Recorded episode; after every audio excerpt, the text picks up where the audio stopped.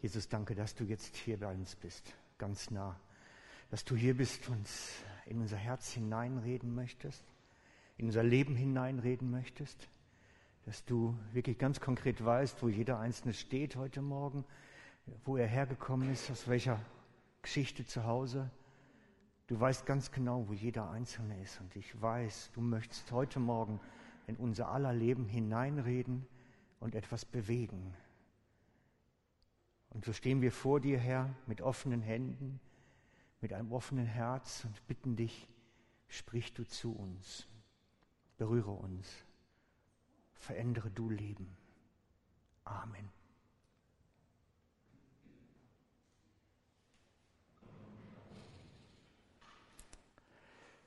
Ich möchte heute Morgen einmal mit einer Vorbemerkung starten. Ich habe mir überlegt, es wäre mal klug, gerade für die, die so die letzte Zeit dazugekommen sind zu uns und sich uns angeschlossen haben, etwas zu erklären, was ich wichtig finde, dass ihr es wisst. Die Gäste, alle, die, ich sag mal so, plus minus seit einem Jahr so mit uns laufen, ihr solltet das gehört haben. Weil wir haben bei uns in der Gemeinde zwei Dinge, die sind speziell. Vielleicht habt ihr schon festgestellt, wir sind sowieso ein spezieller Haufe. Ne? Ich nenne es immer so mein Butterfly Circus, ne? also der Schmetterlingszirkus. Äh, ich finde das einen wunderbaren Begriff für die Vielfalt und bunte Kreativität Gottes beim Gestalten von Persönlichkeiten. Das heißt, versteh dich mal als ein crazy Butterfly, das wäre sowas. Genau, und weil wir so sind, wie wir sind, alle miteinander, haben wir als Verständnis, dass wir miteinander, wenn wir zusammenkommen, einen Mitmach-Gottesdienst feiern. Das ist so unser Schlagwort für das, was wir hier praktizieren.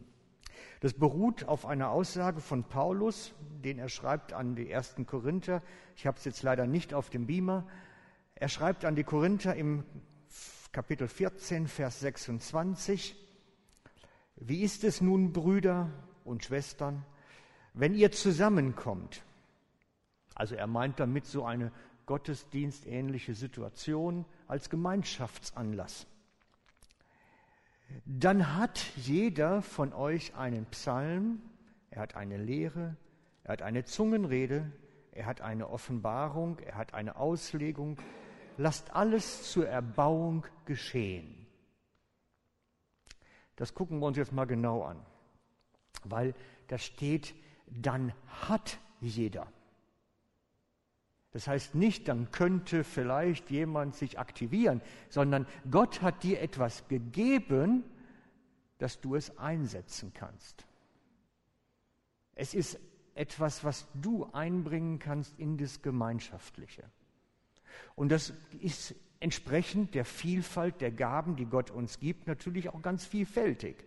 Er sagt einen Psalm, das heißt, wenn Gott dir heute Morgen, zum Beispiel nachher in der Gebetszeit, bitte nicht in der Predigt, äh, ein, ein Vers aufs Herz legt, dann, dann darfst du gerne zu uns vorne kommen und sagen, hey, ich habe da einen Vers, ich möchte den gleich sagen. Und dann nehmen wir den in den Lobpreis zum Beispiel mit rein. Dann bauen wir es ein.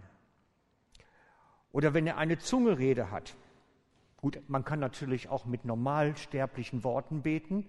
Wir werden auch in dem Lobpreisteil eine Gebetszeit haben, wo jeder mit seinen Worten mitbeten kann. Aber da kann man auch gleichzeitig in Sprachen beten und wie halt das Herz berührt ist. Ich erkläre jetzt nicht an der Stelle, was Zungenrede ist. Das machen wir später mal.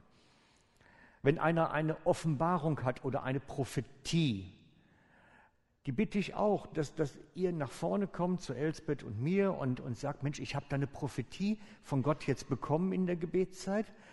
Und dann gucken wir zu, dass das so möglichst optimal, wie es geht, irgendwie in den Lobpreis eingebaut wird oder drangehängt, je nachdem, was es dann ist. Das heißt, wir versuchen das immer so, so ein bisschen im Fluss zu halten, die ganze Geschichte. Lasst alles zur Erbauung geschehen. Das heißt, Gott erbaut uns gegenseitig, jeden von uns, dadurch, dass wir das, was Gott uns gibt, einbringen. Und das ist mein Gedanke von Mitmachgemeinde. Das heißt, es geht wirklich darum, dass das, was Gott dir gegeben hat, eingebracht wird. Und wir sind auch relativ flexibel. Ich weiß noch, dass Guido irgendwann mal die Bongos genommen hat und einfach mitgebongot hat. Nee, das heißt es nicht. Ne? Was macht man damit? Gebongot? Nee. Ist egal. Jedenfalls Bongo gespielt hat. Das ist der Mitmachgedanke. Ne? Also ich habe, glaube ich, noch einen Schellenring auch noch nebenan liegen. Also wir wären ausgestattet. Es hat auch eine Flexibilität und eine Freiheit da drin. Und das muss es auch haben. Ich glaube nicht, dass wir so eine steife Geschichte sein sollten. Auch aus dem Grunde heraus haben wir vor einiger Zeit schon die Stühle so ins Halbrund gestellt, weil es aufeinander zugerichtet ist. Ich glaube nicht, dass wir die alte jüdische Synagogenform benutzen sollten, wo alles nach vorne geht auf den Priester, der dann zwischen dem Altar und der Gemeinde steht, sondern wir haben Christus in der Mitte eigentlich. Und eigentlich wäre meine Traumsitzordnung ein Kreis. Sage ich immer. Am liebsten hätte ich Gottesdienst im Kreis. Und ein Kreuz in der Mitte und dann Jesus so wirklich zentral und alle anderen drumherum. Das wäre für mich das Optimale. Ist nur schwierig zu realisieren hier, darum der Halbkreis einfach. Ihr merkt, es ist ein bisschen was anders, ein bisschen was verrückter vielleicht auch manchmal. Aber wir sind in dem Sinne nämlich eine Antiperfektionskirche. Alle, Perf alle, die Perfektion lieben, werden bei uns nicht glücklich. Das ist zwangsläufig so. Das heißt, ich mache jeden Gottesdienst oder die Moderatoren machen einen tollen Plan, was alles so im Gottesdienst dann sein wird und wir halten keinen einzigen Plan ein. Ist auch okay, zumindest haben wir eine ungefähre, rudimentäre Überlegung, was denn passieren könnte. Das ist ja auch schon mal etwas. Ja, also mir war wichtig, das mal so ein bisschen zu erklären, weil ähm, sonst sagt ihr nachher, was ist das für ein komischer Haufe, woanders wird das doch immer wieder anders gemacht. Nein, wir machen so, weil es zu uns passt und weil es etwas von uns ist. Okay, soweit.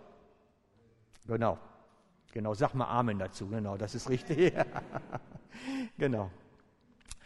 Also, ich mache immer wieder Predigtserien, weil ich glaube, dass es wichtig ist, dass wir fokussiert sind. Das mache ich nicht, weil ich irgendwie so ein Favel dafür habe. Ich habe gemerkt, es hilft uns, an einer Sache dran zu bleiben. Dass man wirklich mal so eine ganz bestimmte Dinge verfolgt und sich mal eine Zeit lang damit beschäftigt. Und so habe ich Anfangsjahr, glaube ich, war es, begonnen mit der Serie Back to Basics hieß die. Also zurück zu den Wurzeln, weil ich habe festgestellt, wir sind ein so gemischter Haufe mit so verschiedenen Hintergründen. Es wäre hilfreich, wenn wir uns mal so über die grundlegenden Dinge, was wir glauben, gemeinsam Gedanken machen. Und so haben wir über Jesus gesprochen, die Bedeutung von ihm, wir haben über das Gebet gesprochen und so verschiedene andere Themen auch. Ganz Basics, wie wir das so verstehen halt. Wenn ihr was verpasst habt oder ihr sagt, Mensch, das interessiert mich, die Predigten stehen auf der Internetseite von uns alle online und ein Teil ist auch auf Video dann auf YouTube drauf. Da müssten wir euch allerdings einen Link geben. Über den Newsletter kommt er darüber aber auch. Wir arbeiten daran, dass das auch noch fest eingebaut wird irgendwann. Genau. Und jedenfalls, nachdem ich begonnen habe, war die erste Predigt Jesus. Und dann habe ich bei der zweiten festgestellt, es geht ja eigentlich auch um Jesus, aber nur ein anderer Blickwinkel. Und bei der dritten habe ich dann festgestellt, es geht eigentlich auch um Jesus. Und irgendwann ist mir dann so selber klar geworden, wenn man über die Basics des Christentums reden will, redet man immer über Jesus eigentlich. Und so ist das alles so ein bisschen in Bewegung geraten und eigentlich habe ich jetzt immer das gleiche Logo. Ähm, und heute heißt die Folge einfach Jesus an ihn glauben. Es geht um Glauben. Das ist eine der Basics von uns allen.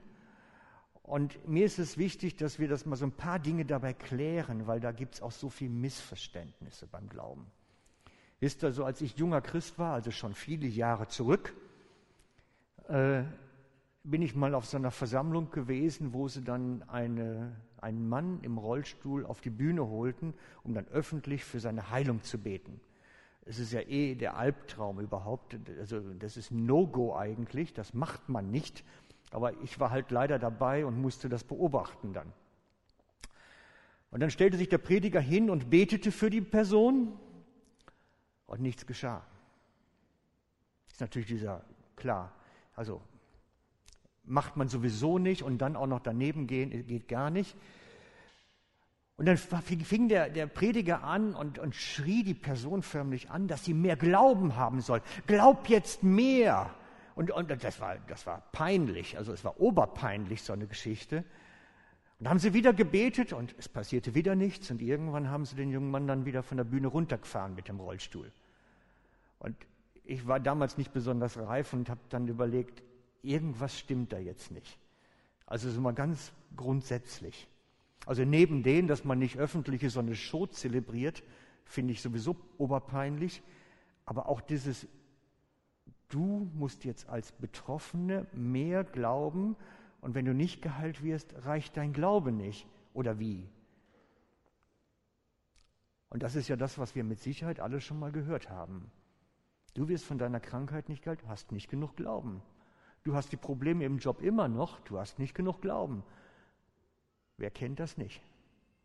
Und irgendwann habe ich lernen müssen und dürfen, es liegt nicht an der Menge unseres Glaubens, an unserer Kraftanstrengung. Es liegt an dem Glauben an einen großen Gott. Wir sollen an einen großen Gott glauben und ihm vertrauen und nicht in uns selbst mehr produzieren. Denkt immer dran, wir glauben reicht wie ein Senfkorn, sagt die Bibel. Und das ist das kleinste Körnchen, reicht, um Berge zu versetzen, weil es der Glaube an einen großen Gott ist. Ich denke, das Gottesbild und das, was wir von Gott erwarten, dass wir diese Möglichkeit überhaupt sehen, das ist der Punkt. Und damit beschäftigen wir uns heute. Was heißt es zu glauben? Wisst ihr, das Wort Glauben ist erstmal sowieso schwierig weil es umgangssprachlich, das Wort selber, ein Problem ist. Denn umgangssprachlich sage ich, ich glaube, der Briefträger war da. Ich gehe mal runter und gucke, ob es im Postkasten liegt. Ja, das stimmt, ich glaube. Der könnte da gewesen sein, ja. Könnte aber auch nicht gewesen sein. Das heißt, umgangssprachlich enthält das Wort Glauben eigentlich Ungewissheit. Das ist so ein Ausdruck von vielleicht. Vielleicht passiert es, vielleicht passiert es nicht. Das ist aber nicht das, was unser Glaube ist. Weil eigentlich wir mit Synonymen arbeiten. Das heißt, wir können das Wort Glaube austauschen mit dem Wort Vertrauen. Worte Glaube und Vertrauen sind vom biblischen Ursprung Synonyme. Und überall, wo drin steht Glaube, können wir Vertrauen einsetzen auch. Und dann kommen wir nämlich vielen biblischen Aussagen viel näher und tiefer dran. Wenn Jesus sagt, glaubt an mich und glaubt an den Vater, dann werdet ihr gerettet werden, dann meint es, vertraut mir, vertraut dem Vater, dann werdet ihr gerettet werden. Das heißt, wichtige Erkenntnis für euch heute, Glaube und Vertrauen sind austauschbare, in der Bibel austauschbare Begriffe. Und wir kommen oft weiter vom Verständnis, wenn wir anstelle des Wortes, wo ein Glaube da steht, Vertrauen einsetzen. Für den allgemeinen Gebrauch. Genau. Alle Religionen fordern zum Glauben auf also zum Vertrauen an ihre Gottheit. Ich habe das mal ein bisschen eruiert. Alle Religionen, das heißt, ähm, die Moslems fordern zum Vertrauen auf Allah auf, also zum Glauben an Allah. Die Buddhisten an Buddha, bei den Hindus, ähm, da ist der Himmel recht voll. Die haben so ein bisschen Gedränge da. Unter anderem vor allem Shiva und, und äh, Brahma und so einige äh, Obergottheiten, aber die haben recht ein Gedränge im Himmel einfach. Ähm, und bei den Christen halt Christus.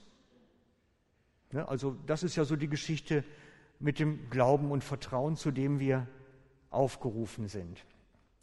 Und so geht es bei jeder Religion darum, wem vertraust du? Wen glaubst du, wem vertraust du? Auf wen setzt du dein Vertrauen? Und ich muss feststellen, in unseren Tagen heute im 21. Jahrhundert, die meisten Menschen vertrauen auf sich. Ich setze mein Vertrauen auf meine Bildung, auf meine Beziehungen, auf mein Können, auf meine Freunde, die mich wieder raushauen, oder auf meine Eltern, die Kinder dann. Meine Eltern hauen mich schon wieder raus. Ich meine, das ist natürlich erlebte Erfahrung. Mein Vater hat mich oft rausgehauen wieder, wenn ich Unsinn gemacht habe. Und daraus bildet sich dann Vertrauen, Glaube. Und ich möchte mit euch das Problem biblisch anschauen. Ich möchte mit euch lesen, also wenn ihr eine Bibel dabei habt oder auf dem Natel und ich bringe es auch auf den Beamer, den Bibeltext. Übrigens möchte ich euch sowieso ans Herz legen, Bibel zu lesen. Es schadet nicht, wenn man weiß, was drin steht. Außerdem braucht man sein Hirn dafür und das nutzt nicht ab, wisst ihr? Braucht da keine Angst haben. Hirn nutzt nicht ab, wenn man Bücher liest. Und es lohnt sich erst Rest, Bibel zu lesen. Und ich empfehle euch, auch Dinge zu notieren dann. Nicht einfach nur zu lesen und zu bedenken, sondern ich habe mir persönlich angewöhnt, das, was Gott mir zeigt oder was mir wichtig ist oder wo ich merke, das sind besondere Verbindungen, mir das immer wieder auch aufzuschreiben. Wie ihr das macht, ist eure Sache. Ich mache es so, ich habe mir so ganz dünnes Papier besorgt und das klebe ich dann immer da rein. Das heißt, meine Bibel wird irgendwann mal doppelt so dick sein, wie sie anfänglich war, weil ich einfach nach und nach alles lese und mir dann immer so meine Notizen da reinschreibe. Ich empfehle es euch, weil es wirklich auch ein bisschen was an uns tut und mit uns tut. Genau. Und dadurch weiß ich dann auch ein paar Sachen, die wo stehen und kann mit euch die dann anschauen. Wir lesen Jeremia den Propheten Jeremia. Der hat fast eine schon neutestamentliche Predigt gehalten. Ich lese es hier raus. Das ist Jeremia Kapitel 17 ab Vers 5. Na, ich nehme es aus dem Beamer. So. Jeremia, auch 17 fehlt, ja. Jeremia 17, Verse 5 bis 6. Fangen wir mal mit an. So sagt der Herr, verflucht ist der Mann, der sich auf den Menschen verlässt und Fleisch für seinen Arm hält und mit seinem Herzen vom Herrn abweicht. Der wird wie ein Strauch in der Wüste sein und wird den zukünftigen Trost nicht sehen, sondern wird in der Dürre bleiben, in der Wüste, in einem unfruchtbaren Land, in dem niemand wohnt. Wir gehen das gleich im Detail durch. Dann geht es weiter mit dem Gegenstück dazu. Ab Vers 7. Gesegnet aber ist der Mann, der sich auf den Herrn verlässt und dessen Zuversicht der Herr ist. Der ist wie ein Baum in der Wüste, ein Baum am Wasser gepflanzt und am Bach gewurzelt. Wenn Hitze kommt, fürchtet er sich nicht, sondern seine Blätter bleiben grün und er sorgt sich nicht, wenn ein dürres Jahr kommt, sondern er bringt unaufhörlich Früchte. Genau. Den Text schauen wir uns mal an, weil den halte ich für ganz wichtig. Jeremia hält den Menschen vor, wähle. Entscheide dich. Entscheide dich zwischen Fluch und Segen. Und er beschreibt das so, als wenn es da zwischen keinen Korridor gibt, keine Grauzone. Es gibt das Entweder, das Oder. Und das ist das Auffällige an der Bibel, dass die Bibel immer wieder vom Glauben redet als ein Entweder-Oder. Und das ist ja das, was Jesus auch sagt mit dem, mit dem Senfkorn. Es langt ein klein bisschen, von daher spielt es gar keine Rolle. Hauptsache, du glaubst oder glaubst nicht. Und das muss feststehen. Und so schreibt Jeremia diese Gegenüberstellung, dass wir die Wahl haben, wem wir vertrauen. Wem vertrauen wir? Und so beschreibt er den Anfang von dem Mann, der sich selbst vertraut. Und das ist genau der Text dazu. Er beschreibt, verflucht ist der Mann. Das heißt, derjenige, der das praktiziert, steht unter einem Fluch. Bedenkt das. Das ist nicht ein leichtes Leben. Er steht unter einem Fluch. Und zwar derjenige, der sich auf Menschen verlässt. Das meint so dieses ganze Vitamin B, dieses, ähm, die werden schon richten. Dieses blinde Vertrauen auf Personen, dass dies dann machen werden. Und das tun wir alle. Sorry, ich auch. Ich vertraue meiner Bank, dass sie mein Geld nicht irgendwo falsch ausgeben und plötzlich alles verschütt ist. Ich vertraue meiner Autowerkstatt, dass das Auto richtig reparieren und ich nicht plötzlich einen Unfall mache. Ich vertraue meinem Arzt, dass der mir eine gute Diagnose macht und, und, und. Das ist nämlich das Problem. Denn eigentlich vertrauen wir den Leuten. Das ist unser Hang grundsätzlich. Da kommen wir aber nachher zu. Und er beschreibt diese Person weiter, der sich auf Menschen verlässt, das hatten wir gerade, und Fleisch für seinen Arm hält. Das ist eine wunderschöne Formulierung für ich vertraue auf meine eigenen Fähigkeiten. Ich vertraue auf meine Fähigkeiten, auf meine Kraft, auf meine Ausdauer, auf das, was ich gelernt habe. Die, der, der Fleisch für seinen Arm hält. Und dann fehlt dann Wort eigentlich, denn es müsste heißen, und, mit sein, und damit oder dadurch mit seinem Herzen vom Herrn abweicht.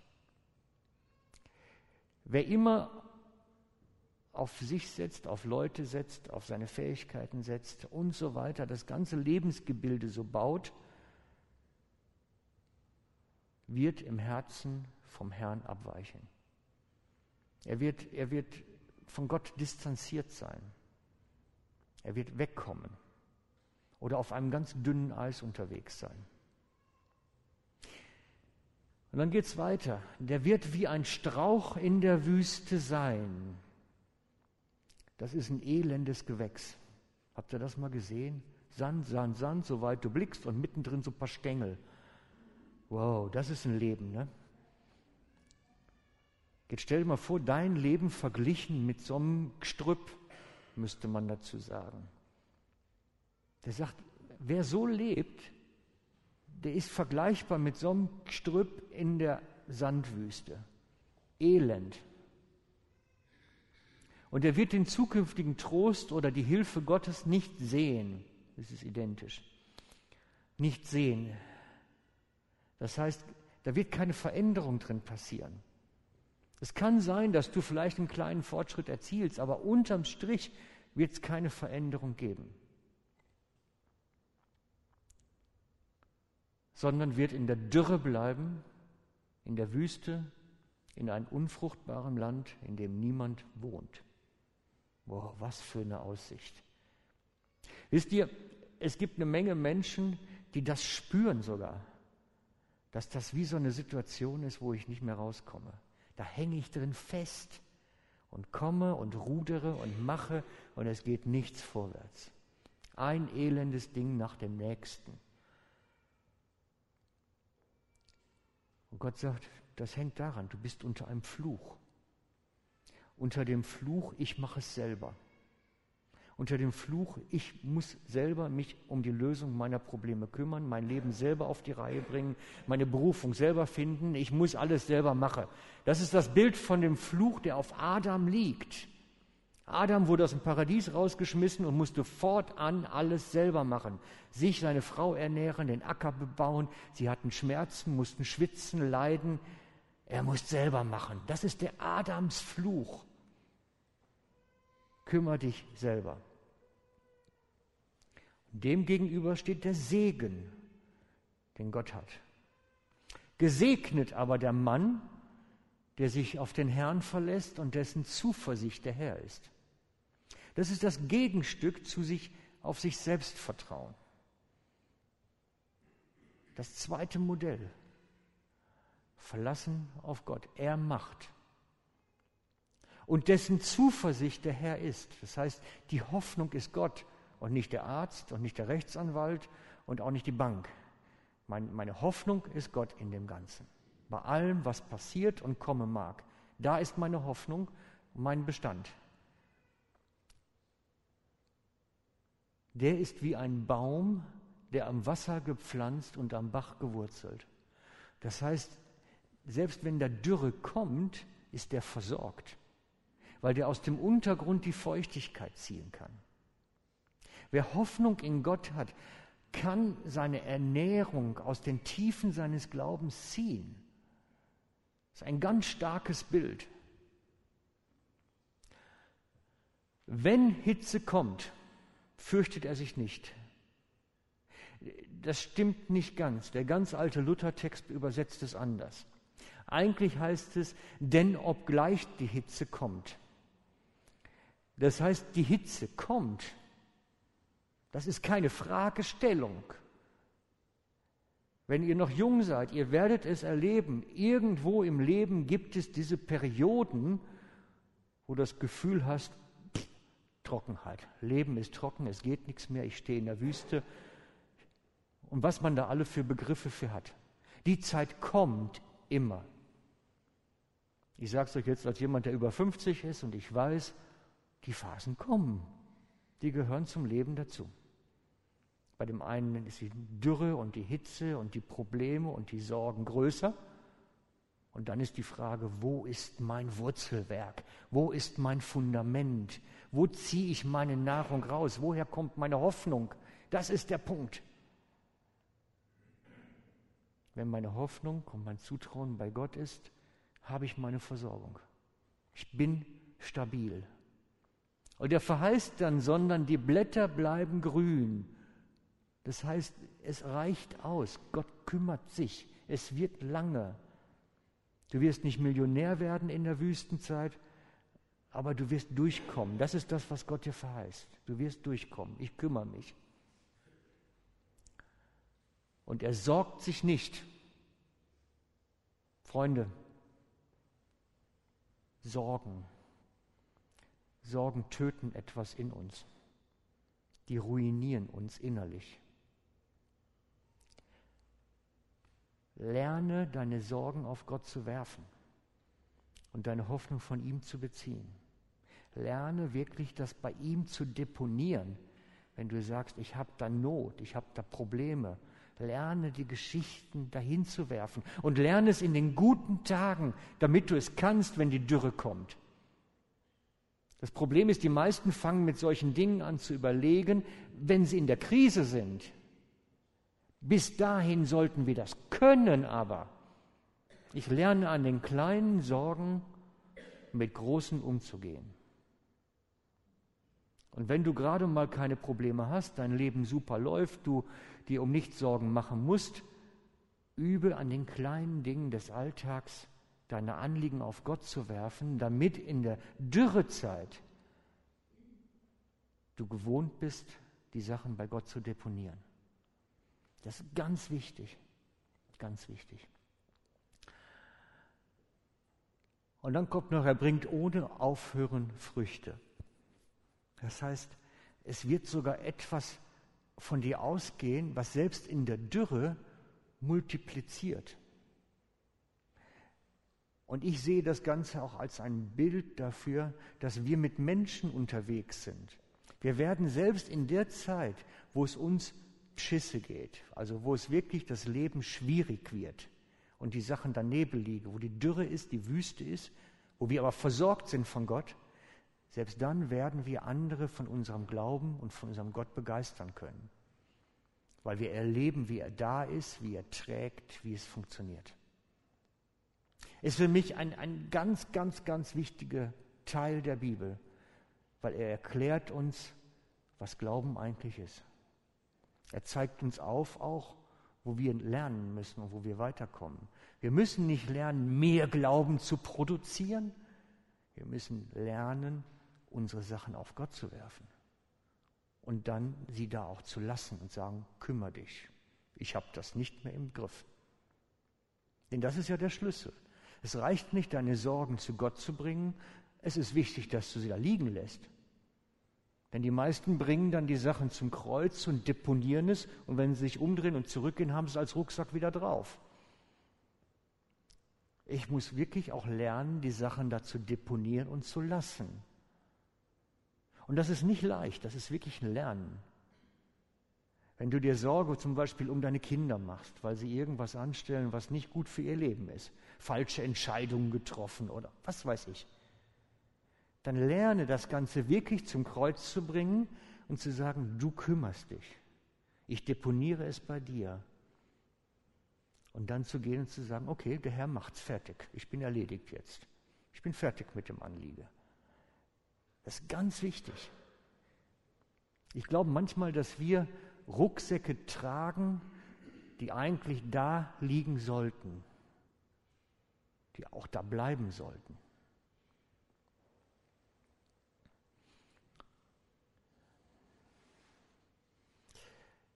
Wisst ihr, dieses, diese Geschichte mit dem Entweder-Oder im Glauben, die geht ja noch weiter. Ich habe im 2. Chronik den Vers noch gefunden. Da steht berichtet vom König Asa. Und Asa wurde krank an seinen Füßen im 39. Jahr seines Königreiches. Und seine Krankheit war sehr schwer. Doch er suchte auch in seiner Krankheit nicht den Herrn, sondern die Ärzte. So legte sich Asa zu seinen Vätern und starb. Erledigt.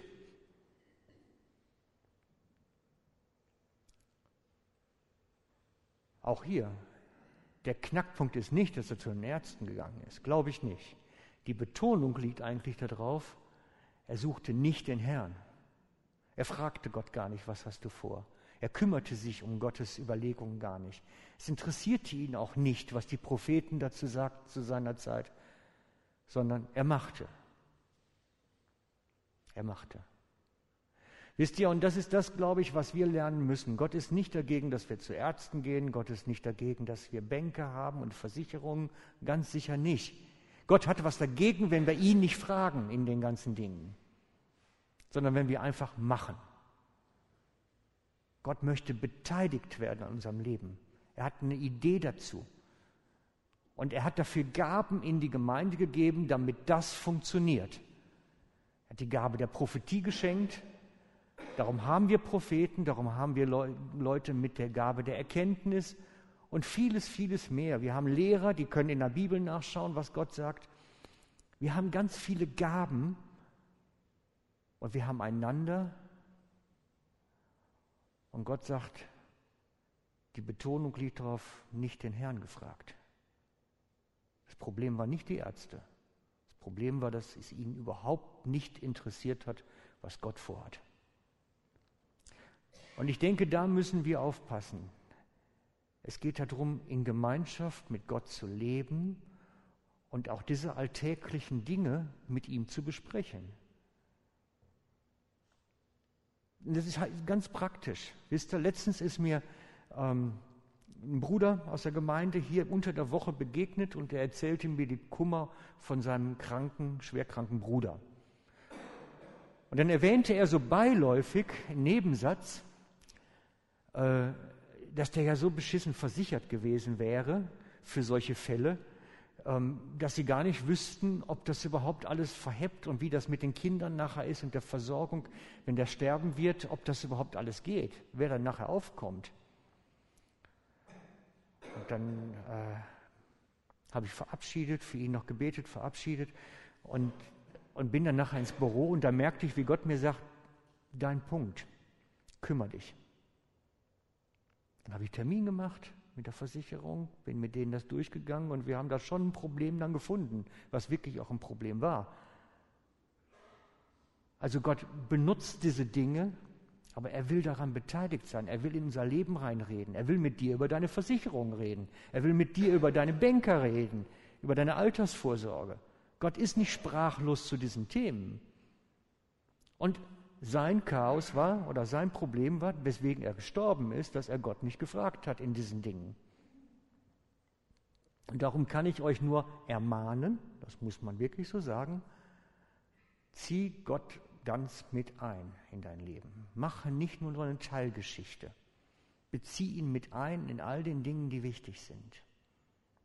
Er hat was zu sagen da drin. Vielleicht sagt er dir auch, du, die Zeit in deinem Job ist vorbei, du solltest was anderes machen. Möglich. Wir machen einfach immer, was wir machen, weil wir es ja machen und reagieren immer nur, wenn das Problem kommt. Aber vielleicht will er dir ja was sagen zu deinem Beruf und wo du auch drin unterwegs bist. Gott ist nicht sprachlos im Alltag. Ganz wichtig. Genau. Dann habe ich einen Vers gefunden, der wirklich schwierig ist zu verstehen. Schauen wir uns uns mal an. 2. Korinther 13,5 sagt Paulus zu den Korinthern, prüft euch selbst, ob ihr im Glauben seid. Stellt euch doch selbst auf die Probe. Oder erkennt ihr euch selbst nicht, dass Jesus Christus in euch ist? Es sei denn, dass ihr unecht wärt. Ich fand das eine ganz spannende Formulierung, dieses stellt euch selber auf die Probe. Wow, wie soll das denn gehen? Also ich habe wirklich da erstmal gesessen, wie macht man das denn eigentlich überhaupt? Sich selbst auf die Probe stellen. Aber gucken wir uns das mal an. Oder erkennt ihr euch selbst nicht, dass Jesus Christus in euch ist? Da ist die Lösung des Problems. Wenn Jesus nämlich in uns ist, ist er immer dran beim Glaube entwickeln in uns, beim Vertrauen entwickeln. Er ist in uns derjenige, der uns lehrt, im Glauben weiterzukommen, zu wachsen, stabil zu werden. Es sei denn, dass ihr unecht wärt. Er spricht von Christen, die nicht echt sind. Das heißt, echt sein im Sinne von, da ist eigentlich kein echtes Glaubensfundament da. Und dann hatte ich so den Gedanken, das Bild von dem Gummiring. Wisst ihr, ich glaube, dass manchmal Gott uns ganz schön stretcht mit dem Leben, in dem wir unterwegs sind. Dann erzählen uns die Kinder, was weiß ich nicht, ich werde schwanger und dann denken wir, oh, und es zieht sich. Oh. Und wir müssen glauben und vertrauen, der Herr macht. Und dann sagt der Arbeitgeber, ja, wir haben Finanzschwierigkeiten und dann zieht sich noch mehr. Oh, wir müssen glauben. Ne? Und ich glaube, das ist unser Leben so ein bisschen. Und ich merke, je älter ich werde und je mehr ich erlebe, sollte es zumindest so sein, dass ich elastischer werde und sich das sieht, dass ich belastbar werde. Ich glaube, unser Glaubensleben wird wie ein Gummiband. Und wir wachsen im Glauben durch die Herausforderungen, in denen wir stehen. Und wir wachsen und es wird dehnbarer und ziehbarer, werden belastbarer. Erzähle ich euch jetzt nicht, dass bei meinem ersten Versuch zu Hause das Ding gerissen ist. Ne?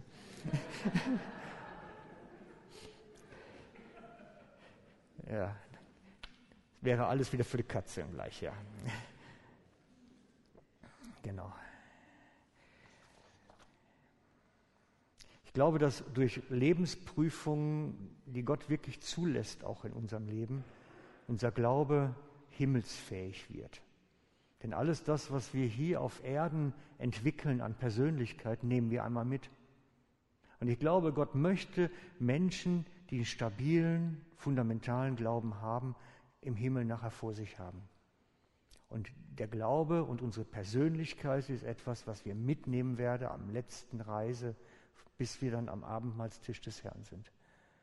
Wir nehmen unsere Persönlichkeit mit und manchmal braucht es die eine oder andere Herausforderung im Leben, dass unser Glaube, unser Glaubensbild entwickelt werden, dass unser Vertrauen größer wird.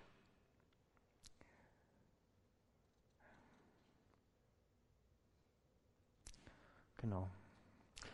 Es geht darum, dass Gott mit uns im Glauben durch dieses Leben gehen will. Es geht darum, dass er sagt, vertraue mir zuerst.